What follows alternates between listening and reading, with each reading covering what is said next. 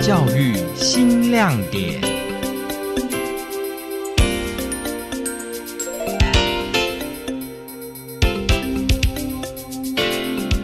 如果孩子他们本身有学习到烹饪技巧的时候，其实大人不在家的时候，他们自己也可以自己去执行。那在这几年这样实施下来，我发现我们小朋友煮东西的技巧真的变得还蛮厉害的。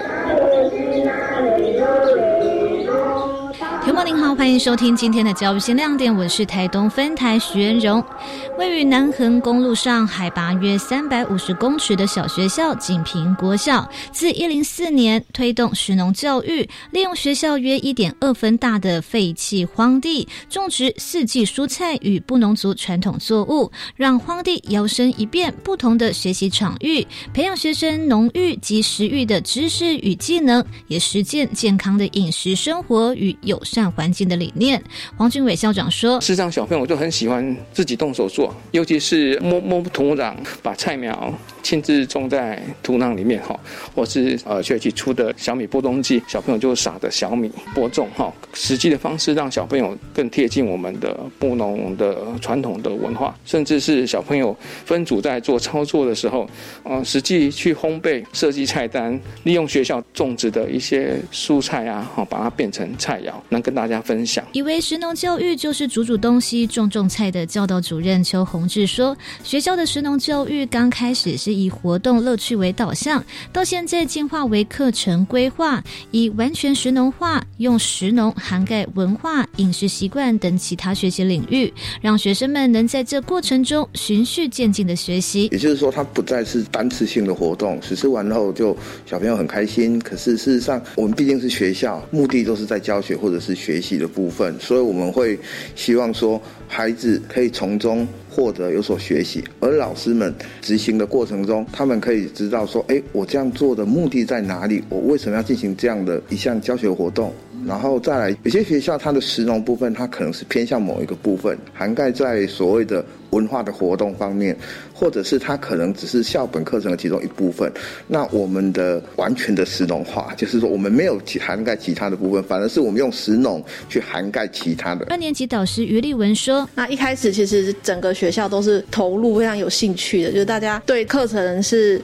很有热忱的。一开始就是大家先去做操作的部分，就是全校大家。”都去种东西，然后采收。那接着之后开始把一些课程再把它放进来之后，就会有一些记录操作。邱主任说，课程是以概念为本的探究式主题教学，像是低年级以观察、体验、感知为主，观察作物的种子、外形、颜色，包括不农族的植物如月桃叶；而中年级实际操作农事体验、执行烹饪技巧；高年级则进入主题的研究探讨，如何改善农作物，增加。农作物的收成、销售通路等等。低年级来讲的话，我们可能会先让他们去观察植物作物的部分，从种子啦、它的外形、颜色，然后让他学会去分辨，包括我们的布农族的传统的月桃叶、蚁珠等等这些，从先从它的外形上面去开始去观察。然后甚至利用它来做一些简单的一些，比方说艺术创作等等。那中年级的部分的话，诶，参与了一些我们的农事的操作、烹饪技巧的执行这些等等。高年级的部分的话，他可能就会，因为他们学的东西更多了，慢慢的他们可能就会进入到主题的探讨的部分。比方说如何改善农作物，比方说增加农作物的收成啦。一提到作物的部分，可能就要销售。通路等等这些比较范围比较广大的一个议题的部分，这样。对，那我那个时候带中年级，我们比较着重在他们去发现问题，然后去解决问题。对，那就是会增加跟学生对话的机会，然后小朋友也会跟老师比较有互动，不会是只有就是像以前那样坐着，然后听老师上课。在种东西发生的一些问题，比如说，哎，为什么我今天种下去？它长不好，为什么别班的长得很好？是什么问题？找到这个问题之后，我们就去解决。这样对，所以其实，在那一段时间，我们学校就是有安排很多次的，可能会请外面的学者专家进来帮我们老师上课，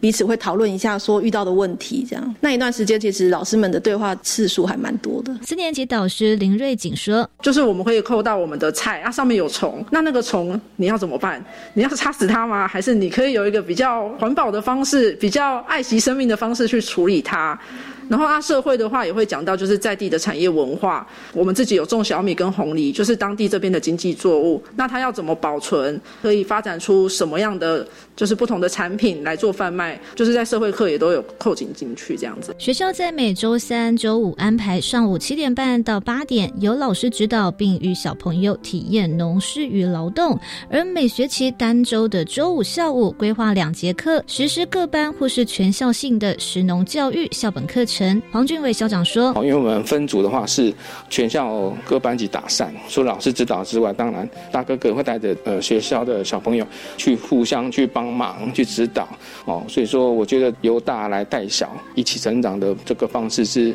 非常棒的。因为我们每年课程不断的这样子进行，然后滚动式修正的过程中，其实我会发现说，其实除了自己本身所学以外，他们其实也在做一个。”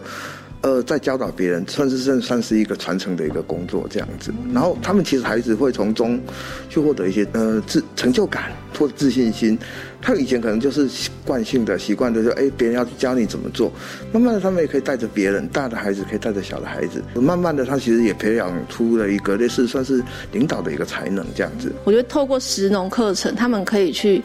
就是这件事遇到了，那我要怎么解决？把这件事完成，把这件事做好，这样我觉得这是一个蛮大的改变。平常在班上一些比较低成就的学生，他们在这个方面反而是。比比较学习成就比较好的小朋友，他们来的有兴趣，而且他们更能去发现问题、提出问题，哎，发现他们另外一块可以展现他们才能的地方，这样子。另外，学校也有属于自己的种植时令节奏，并结合在地文化，例如上学期种植一般性的作物，下学期种植传统不农族作物，而这则需要仰赖部落耆老协助进行。低年级比较是种叶菜类，比较快采收的那一种。因为这样让他们让他们比较容易获得成就感。那中年级就会种一些，比如说爬藤类、瓜类。那高年级就会再种比较需要细心照顾的一些作物。这样，我们的石农部分也结合在地文化的部分，像从二月到六月这段时间，我们是以比较传统布农族的一些作物，比方说小米。红礼，那这个部分我们就再结合上我们部落的一些文化活动，比方说